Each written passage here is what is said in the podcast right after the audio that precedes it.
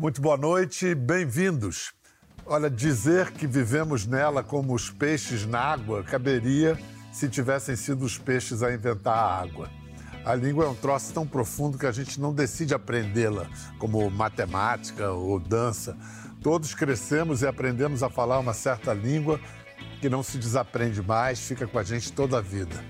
Hoje Vamos roçar nossa língua quente de Dendê na linda língua de Luiz de Camões. A língua idioma é como a língua órgão, não para nem em repouso. Pode ganhar diversas formas, nos faz saber, nos faz dizer, nos alimenta e dá prazer. A língua é cheia de vida, palavras novas surgem todo o tempo, outras são esquecidas, perdem sílabas, ganham pronúncias diferentes, mudam de sentido. As palavras só aparecem imóveis no dicionário. E o que move o idioma é a conversa do povo na rua, nos mercados, nos lares, nos bares, no frege frágil de todo dia. Desde o latim é assim. Hoje vamos conversar com dois autores de livros recentes, leitura suculenta e fundamental para se entender por que a gente fala como fala. Nossos convidados viajaram ao passado do português como arqueólogos das palavras, e voltaram para contar da aventura. O professor e tradutor Caetano Galindo e a professora e etnolinguista Ieda Pessoa de Castro. Muito bem-vindos, professores. Muito obrigado, Pedro. Obrigado, Biel. Prazer. Prazer. Ieda Pessoa de Castro é a maior autoridade brasileira em línguas africanas e eis o seu livro, em que resume muito de sua obra, Camões com Dendê, o Português do Brasil e os Falares Afro-Brasileiros, publicado, claro, pela Top Books no ano passado. O nome do livro entrega de onde é a autora. Ieda Soteropolitana. A senhora ainda em Salvador, ainda criança, foi que conheceu as línguas africanas? Foi sim. Ainda menina que convivi, eu nasci na, na Baixada dos Sapateiros, e uma comunidade, lá os habitantes daquela região, como até hoje, são pessoas pobres, de classe média, e com muitos negros convivendo ali. E eu vivi no meio de muitas pessoas negras também, muitos pretos, que muitos deles foram até meus heróis. E eu conheci gente que falava línguas, alguma coisa em língua africana que eu não entendia.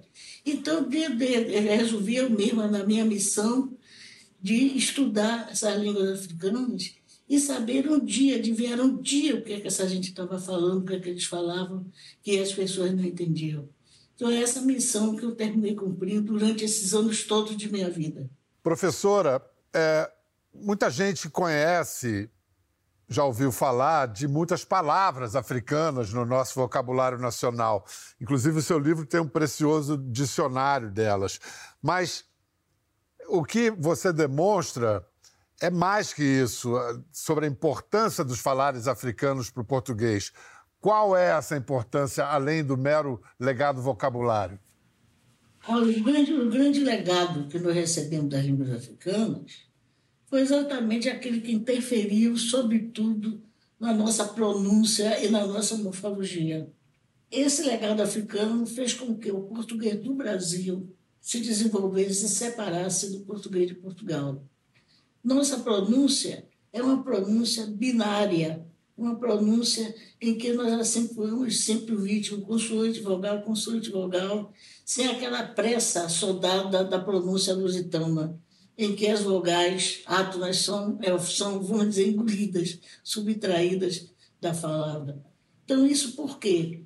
Porque no confronto do português arcaico, aquele português que foi falado pelas caravelas, sobretudo pela tripulação das caravelas, com as línguas africanas, sobretudo as línguas banto, as línguas do Congo e de Angola foram as mais faladas no Brasil, em lugar de haver um choque, não houve uma acomodação para mais ou para menos, para mais africanos ou para menos africanos. Por que isso? Porque as semelhanças estruturais, tipológicas, entre o português arcaico e a língua do grupo banto são muito próximas. Então, não significa dizer, eu não quero dizer que foram as línguas africanas que provocaram essa nossa pronúncia, não. elas simplesmente contribuíram para manter essa pronúncia binária, binária sempre do português do Brasil, que era do português arcaico, do português de Camões. Olha só, Caetano, é, o trabalho de Ieda é precursor de tudo que se faz na linguística nacional, portanto, também do seu divino latim em pó, um passeio pela formação do nosso português. Gente, é, o, o, o que o Caetano conseguiu operar num livro pequeno, curto, ele conseguiu condensar a história não só da língua portuguesa, mas do próprio falar humano. Mas uma coisa que a, as pessoas ficam curiosas, Caetano, é como você, como arqueólogo da língua, como é que você consegue saber de que jeito se pronunciava, se falava uma palavra ou as palavras há 3 mil anos, por exemplo? Cara, essa é uma das coisas uma das coisas mais legais, eu acho, da, da história da, da linguística histórica, da história do estudo dos idiomas no passado. Esse é um trabalho lindo, né? Que a partir, fundamentalmente a partir do século XVIII, os linguistas foram desenvolvendo métodos de comparar formas existentes, formas presentes dos idiomas, uh, e com isso uh, reconstituir as formas anteriores, as formas antepassadas, por assim dizer. E à medida que eles foram testando esse método, foram refinando esse método, eles foram ganhando uma confiança gigantesca. Como, por exemplo, uh, o fato de que, sei lá, a, a palavra lua no português é como é, Uh, enquanto que nos idiomas, em outros idiomas românicos, no, no, romeno, no italiano, no espanhol, no francês, eu tenho um N entre o U e o A, e eu conheço outros fenômenos, e aí a gente tem que trabalhar com várias outras palavras. Eu conheço várias outras palavras em que esse tipo de regularidade acontece, e me faz supor com bastante segurança que a palavra que dá origem à palavra portuguesa também tinha esse N intervocálico. É comparando Sim. as coisas semelhantes que eu consigo reconstruir uma forma que estava lá atrás. No caso do latim, a gente tem as formas do latim normalmente documentadas, mas treinando dentro das línguas românicas, a gente consegue levar esses procedimentos para realidades que a gente não conhece, para protolínguas, como a gente diz, a língua mãe das línguas germânicas, a língua mãe das línguas eslavas, que a gente não consegue ter documentada por escrito. E essa história, como, como a história em geral, não é linear, né? As, as palavras podem ser transportadas para uma língua e depois reimportadas. As línguas gostam de, de relações de todos os tipos e, e elas estão sempre trocando coisas e buscando novas histórias. A história da palavra saravá é uma história especialmente feliz, eu acho, né, para descrever o que é esse português de que a, de que a professora estava falando, né? esse português brasileiro africanizado, tão nosso porque tão marcado por essa parte tão violenta e tão constitutiva da nossa história, né? tão atravessado uh, por ela. Você sai de uma palavra latina, uh, o verbo salvare, uh, que vai dar o nosso verbo salvar e que vai dar o sentido do nosso verbo saudar também, né? cumprimentar. E a partir daí você começa uma série de fenômenos, uma série. Você está tá dando spoiler do livro, né? porque essa história está bem no finalzinho do livro. uma série de fenômenos que vão alterando essa pronúncia por exemplo, passando de salvare para salvar, depois para salvar, por, em algum momento para sarvar, né, numa pronúncia que a gente vai reconhecer como caipira no Brasil e que muito provavelmente tem uma influência muito grande das línguas dos povos originários brasileiros. E daí desse sarvá, ou sarvá, a gente vai fazer aquilo que a professora Ieda mencionou. A gente vai voltar à nossa obsessão por sílabas consoante vogal, consoante vogal, e em vez de sarvá, vai fazer saravá. E daí essa palavra linda, que para nós tem todo o cheiro, sei lá, da Bahia, das religiões afro-brasileiras, de todo mundo intrinsecamente nosso, no fundo é latina. Mas é latina e precisou passar por todo esse banho de loja entre as línguas indígenas brasileiras, as línguas africanas e se tornar nossa. Agora, é, é, há pouco a professora exemplificou bem a, a deu a pista para a gente explorar mais daqui a pouco da, de como foi fundamental a presença negra para que o português se é, unificasse o Brasil, se tornasse brasileiro. Mas antes de vir para cá, o português foi submetido a 700 anos de dominação árabe na Península Ibérica. E isso também está no nosso brasileiro, né? Tá, essa parte da nossa história, né? O fato de que domi o domínio dos árabes, entre muitas aspas, eu falo isso várias vezes no livro, né? não eram necessariamente povos etnicamente árabes a maioria, na maioria do tempo, mas os muçulmanos sobre a península foi mais extenso do que o tempo de domínio dos romanos. Então, tipo, é lógico que a Península Ibérica como um todo, especialmente o centro-sul da península e a área onde se formou o português que a gente fala, teve uma influência muito grande dessa, dessas línguas, dessa cultura, de, desse caldo cultural como um todo. Né? E a gente carrega isso tudo. Nós somos celtas, somos romanos, somos germânicos, somos árabes, somos africanos e somos tupis. Pedir para o Caetano fazer um, um rápido uma rápida explicação é, do significado comum e da ligação histórica entre as palavras bárbaro, berbere e árabe. A história é a seguinte: os, os gregos chamavam de barbaroi qualquer um que não fosse grego. E essa palavra não queria dizer grandes coisas, essa palavra era só uma onomatopeia, era uma espécie de blá blá blá, bar bar. É, ah, é, porque não sabiam falar, ficavam bar bar bar bar. Exatamente. É, ah, é. Os romanos que fizeram isso muitas vezes com os gregos adaptaram o termo e agora incluíram a si próprios na parte dos civilizados. Né? Todos os outros eram bárbaros. A ideia, por exemplo, de que o Império Romano caiu para as invasões bárbaras é parte dessa visão de Estado dos romanos, né? Não eram necessariamente bárbaros, eram povos com outras culturas, com outras línguas, que vinham de outros lugares, povos germânicos, na maior parte dos casos, que fizeram parte da história do português também, que invadiram o território que viria a ser o território de Portugal e foram marcados para a nossa história como os bárbaros. A mesma palavra está por trás da palavra, a mesma fonte, o mesmo radical, está por trás da palavra berbere, que também é um, é um exônimo, né? é um nome que, se, que outros povos dão a alguém né? não é o nome que o próprio povo usa para se identificar, e que identificava essas tribos uh, do norte da África, que foram islamizadas uh, e que depois viriam fazer parte da massa militar que conquista a Península Ibérica. Portanto, os árabes frequentemente não eram árabes. Sim, mas e, e, que em Portugal também são chamados de mouros, na Península Ibérica Exatamente. também são chamados de mouros, aí com uma uma camada ainda de designação de cor. Isso. Mouro e moreno tem uma, uma ligação entre a palavra mouro e moreno Sim. direta? Eu, eu, gosto muito dessa história, né? De que na península como um todo, mas especificamente na língua portuguesa e no Brasil, a gente pega essa palavra moreno, dota ela de um certo grau de afeto, inclusive, e a gente com isso está trazendo uma história de milhares de anos e fazendo ela ser nossa. A gente está pegando a palavra que era usada como preconceito para as pessoas de pele escura e transformando em algo muito nosso, o moreno, o pretinho, por assim dizer. O que me leva a. me lembra imediatamente a questão hoje em dia. Eu não diria candente, mas presente sobre a palavra mulato. E aí quero perguntar a, dois, a, a vocês dois: como vocês reagem a essa tendência atual de de moralização da etimologia, condenando palavras presentes pelo significado que elas tinham no passado. Começando pela senhora, professora. Não, acontece que essa palavra mulato, ela foi vista como uma coisa por causa da, da soma dos fonemas, que tem mula no meio. Então, ela, ela ficou vista como se fosse uma coisa associada à mula, às mulas. Sobretudo porque Gil Vicente numa das passagens dele, lá da poesia dele, ele fala nos mulateiros, os condutores de mulas, que não tem nada a ver com mulato. Mulato, nessa parte, Caetano talvez seja melhor para explicar isso. Mulato parece-me ser uma palavra de origem de origem muçulmana.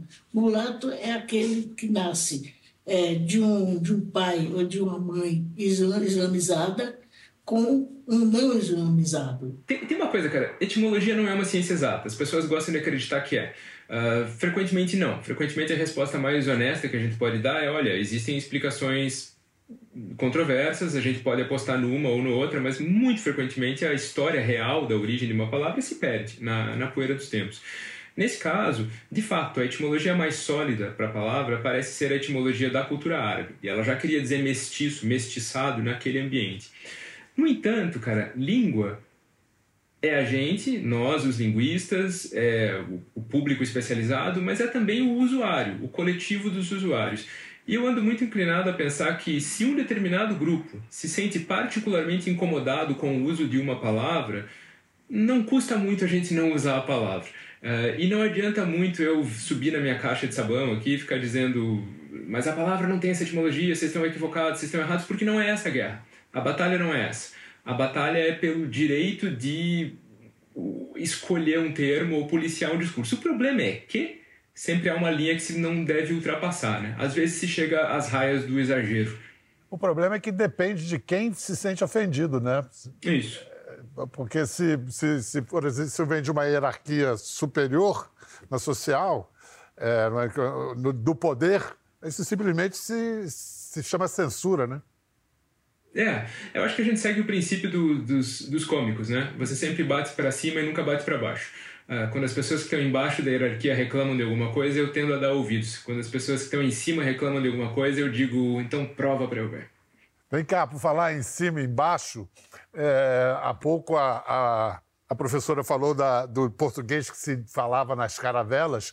E o Pedro Vaz de Caminha, ele me sai com uma na carta. Ele hum. disse que ao chegar, os portugueses e índios indígenas, os nativos que recebiam a, a, a, aqueles recém-chegados, é, não se comunicaram por causa do barulho das ondas do mar. Mas de, de onde ele tirou essa ideia? Ah, debaixo do gorrinho vermelho dele. Uh, ele tinha que justificar as coisas uh, pro rei, né? Tipo, como é que vocês não falaram com os caras lá? Não, infelizmente não deu porque o mar tava muito barulhento. Uh, a primeira grande lorota da história do Brasil é o Caminha querendo convencer o rei de que eles só não falaram com os caras porque o mar tava muito barulhento. É, é, o, é o popular, hoje em dia chama-se caô. Pra gente ir adiante, nessa demonstração fascinante que o livro do, do Caetano, em particular, nos oferece e os dois livros, em geral, nos oferecem, de que não existiria o português brasileiro sem a presença negra na história do Brasil, vamos ver duas cenas que são bastante verossímeis do lindo filme Vazante, de Daniela Thomas. Eles retratam um pouco aquele nó linguístico do Brasil colonial escravagista. Vamos assistir.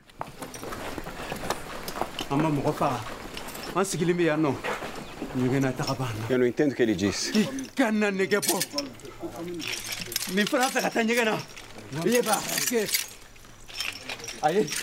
Eu não entendo o que dizes, negro. Santo Deus, o que é que diz esse africano? Ninkera Jomayat Lira. Farageu. Uyambimo Jomaya. Nuncudo Jologora. Você fala a língua dele, mãe? Um pouco. Professor Ieda, então, diante de, desse quadro, negros escravizados vindos de partes diferentes da África, com idiomas diferentes, a que língua eles recorreram para falar entre si? É, na verdade, eles estão falando língua de base banto, claro que é de base banto. Porque naquela época, eu acredito, era na zona rural, havia poucos falantes de outras línguas que não fosse língua banto. Porque banto é uma palavra que foi criada por William Blake, um linguista é, alemão, para poder denominar esse conjunto de quase 500 línguas que é falada abaixo da linha do Equador. Mas é claro que eles estão falando uma língua de base banto. Agora, que língua é, e só Deus vai saber, e uma pesquisa vai dizer que língua é essa. Caetano, por que, que você afirma que, mais do que chamarmos o nosso português de última flor do Lácio, poderíamos chamar de última flor de Luanda? ah, bom, primeiro porque eu ganhei o sorriso da professora Ieda. Uh, eu acho que já faz sentido. Uh, segundo, porque eu, eu gosto de, de encrencar com, com o poema, porque o romeno surge depois do português. Então, a última flor do Lácio a gente nem seria, a gente seria a penúltima flor do Lácio, e, e olha lá. Uh, e daí tem essa história, né, cara? Foi complicada a história do português no Brasil. A gente costuma pensar de uma maneira esquematizada que o português chegou, o português viu, venceu e ficou até agora. Mas ela foi complicada, ela foi tensa, ela teve disputa, ela teve perspectiva de perda, inclusive. Houve momentos da história do Brasil, ou do proto-Brasil, em que talvez o português não fosse a língua mais óbvia para vir, a ser a língua desse grande país. Uh, e de repente acontece uma coisa: ciclos econômicos, crueldade humana, a ideia da escravização de um contingente monstruoso de africanos para poder tocar a indústria do açúcar no primeiro momento e depois de, outras, de outros ciclos agroindustriais. Ouro, acaba, café. Isso. Acaba fazendo com que a gente traga uma multidão de pessoas para cá que se veem obrigadas a aprender esse idioma, que tem como, esse idioma como única possibilidade de intercâmbio, por vezes, entre elas próprias e delas com essa sociedade, modificam esse idioma ao aprendê-lo ah, e levam esse idioma para toda a extensão do país. Tipo, a grande força, como a professora já disse e provou ao longo da sua carreira inteira, né? a grande força de formatação, ou no mínimo de reforço de certas tendências do português desse lado do Atlântico, e a grande força de difusão desse português é o negro africano escravizado. Então a gente pode dizer que o que a gente fala é de fato esse broto africano, é esse broto africano no nosso território ah, como, como eu dizia lá atrás, uma marca do que a gente carrega de mais horroroso na nossa história e de mais constitutivo na nossa história. Se o português somos nós, se nós somos aqueles que falam português no meio da América Latina, se essa língua faz parte da gente desse jeito tão uh, enraizado, é bom lembrar que ela carrega toda essa história e que ela só é como é porque ela passou por tudo isso, por essas pessoas que nos trouxeram essa dádiva também.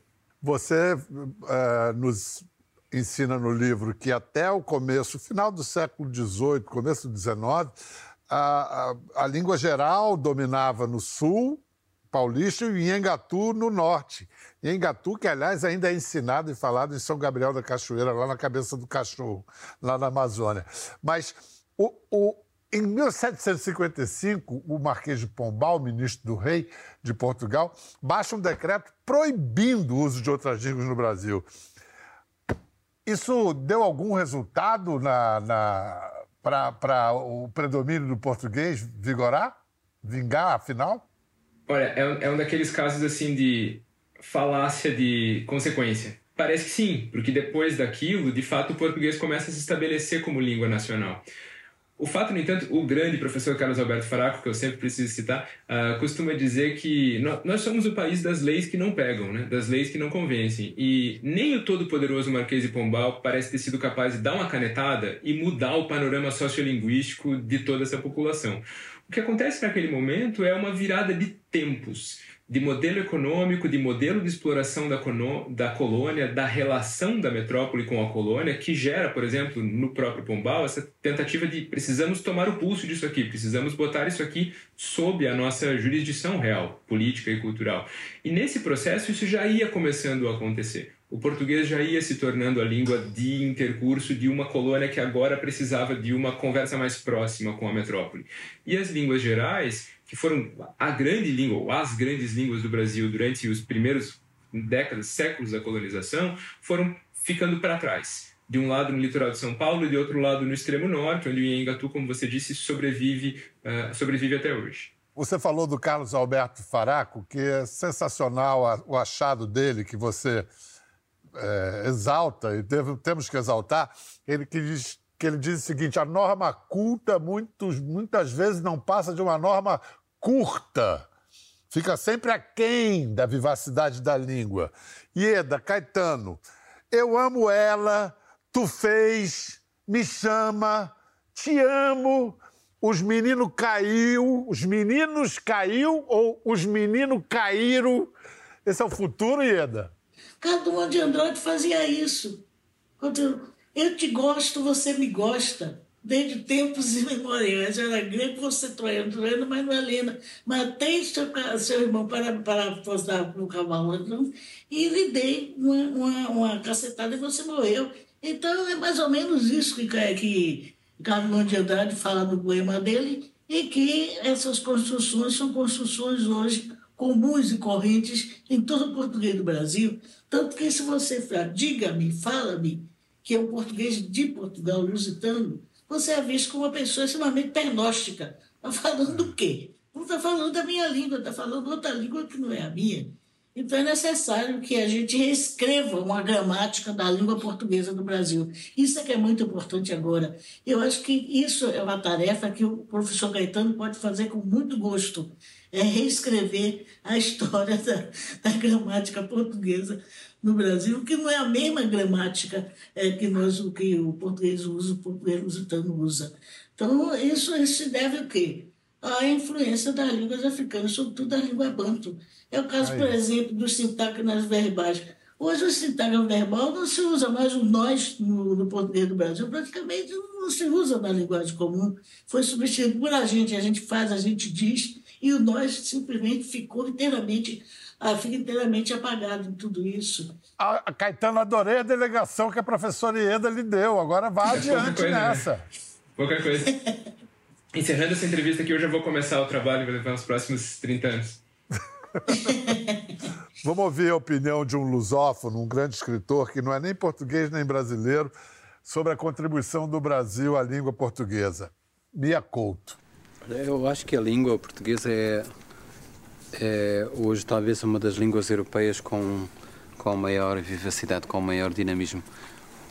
Não por causa de nenhuma essência especial do, do, do português, mas por causa de uma razão histórica do aconteceu o Brasil, em que digamos que Portugal deu origem a um filho maior que o próprio pai, né? a língua passou a ser uh, gerida por outros mecanismos de cultura. Depois aconteceram os países africanos que, que introduziram na língua portuguesa alguns fatores de mudança, de coloração que o tornam que tornam o português hoje realmente uma língua que aceita muito, que é capaz de introduzir uh, tonalidades e variações que enriquecem muito a língua portuguesa, não só do ponto de vista linguístico, mas quanto ela pode traduzir culturas. Caetano, o que o Mia está dizendo, então, é que, tendo, se, tendo sido feita, construída a partir de muitos encontros culturais, a nossa língua ganhou essa capacidade de traduzir, acomodar e aproximar culturas? É, eu acho que a gente está descobrindo cada vez mais e cada vez mais dolorosamente que o ideal do Brasil como a democracia racial foi sempre uma ilusão. Né? Que nós temos as nossas violências, os nossos silenciamentos, os nossos traumas e que eles estão vindo à tona e precisam vir à tona. Mas eu acho lindo perceber que no nosso idioma essas coisas talvez tenham se pacificado ou possam se pacificar de uma maneira mais imperceptível. A gente está, como disse a professora Ieda, a gente está desde sempre tendo quaisquer discussões em uma língua que é ela própria a resolução de algumas dessas tensões. Desde que a gente se deu direito. Desde que a gente abandone a obsessão pela norma curta, como diz o Faraco, por essa crença de que algum grupo abstrato e indefinido de falantes é capaz de determinar o que é correto e o que é válido e o que é sério, e a gente aceite que o que o brasileiro fala, o que o Brasil desenvolveu ao longo desse tempo todo, é válido, é nosso, é forte, é poderoso e tem essa história. Como você, você foi citar nos exemplos de frases erradas, né? Você falou me chama. Puxa, a gente fala me chama há séculos. Na Europa, no, no Brasil, em todo lugar. Por que, que alguém tem o direito de dizer que isso não pode ser usado? Se uma menina virar para o menino e falar, em vez de eu te amo, falar eu o amo, ele não vai acreditar. Eu amo, não. Não, vai pensar que ela teve um AVC. Ou tu, ou tu me ama ou tu não me ama. É. Exatamente. A língua que produz a palavra sambódromo, banto com latim. Escuta. O que quer dizer samba em banto, professora? Ah, samba é outra palavra. Samba quer dizer rezar, orar. Olha só. Qual o, o estrangeiro, o português, o europeu, que acreditar que samba é uma forma de oração, desde quando nessa forma de oração existem requebros, danças, remeleixos, porque os, os, os, europeus, nós, por exemplo, até hoje, temos dificuldade de entender que o africano, o sagrado para o africano, permeia todo o corpo dele. E nós não, nós, nós dividimos esse corpo em duas partes, alma e pecado e o que não é pecado, alma e corpo. Quando o africano é uma coisa inteira. Como disse Vinícius de Moraes, um bom samba é uma forma de oração, ele está reconhecendo aí a sua origem. É. E olha só, antes da gente ir para um rápido intervalo, eu vou uh, dar a palavra para outro Caetano, o Veloso, que escreveu essa essa música que é enciclopédica, né? Que, que daí vem o título latim em pó, que é a língua do Caetano, que é uma beleza. Então vamos ouvir brevemente alguns versos dessa canção extraordinária. Fala, Caetano. Gosto do pessoa na pessoa, da rosa no rosa. E sei que a poesia está para a prosa, assim como o amor está para a amizade. E quem há de negar que esta lhe é superior? E quem há de negar que esta lhe é superior? E deixa os portugais morrerem a míngua, minha pátria é minha língua, fala mangueira, flor do lácio sambódromo, luz América Latim em pó, o que quer, o que pode esta língua. Mas olha só, assim como Shakespeare abriu o século XVII com a pergunta que abre o Hamlet, quem está aí? E, e ficaram séculos pessoas tentando responder essa pergunta, todo o iluminismo. Até hoje tem gente que não. A gente, quem está respondendo a pergunta o que pode, o que quer a nossa língua? É, eu acho que isso que é fundamental. Eu acho que, sei lá, boa parte do ímpeto desse livrinho uh, é um pouco essa, essa ideia de que nós brasileiros estamos há um século e meio, há dois séculos, lidando com a nossa identidade, com o nosso estatuto como país, com o nosso lugar no mundo uh, e também com a nossa língua. A gente passou por batalhas menos importantes, eu acho menos relevantes, sobre o nome da língua, sobre que lugar nós, essa língua ocupa no cenário do mundo, mas eu acho que a gente ainda não, não fez toda a lição de casa, no sentido de fazer as pazes com o que é nosso, parar de considerar inferior o que é nosso, parar de aceitar que é erro o que é nosso e que, curiosamente, tem lá esse matiz racista de exclusão daquilo que é negro, daquilo que passou por esse mundo uh, da influência ou da interferência das culturas africanas e ocupar de fato esse lugar. Os criadores estão fazendo muito por isso. A música está fazendo muito por isso, os escritores estão tentando fazer a sua parte, mas eu acho que é ainda um, uma, uma, obra em curso.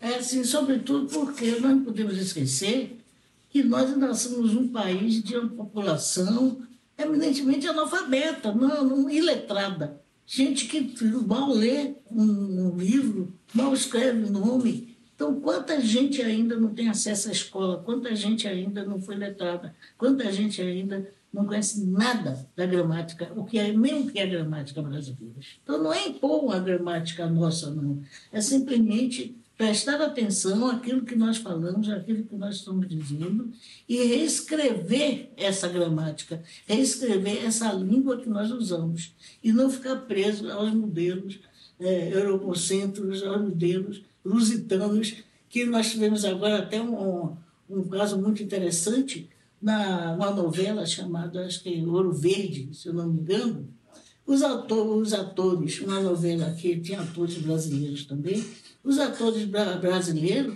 tiveram de ser dublados em língua portuguesa para poder os portugueses entenderem o que estava se falando.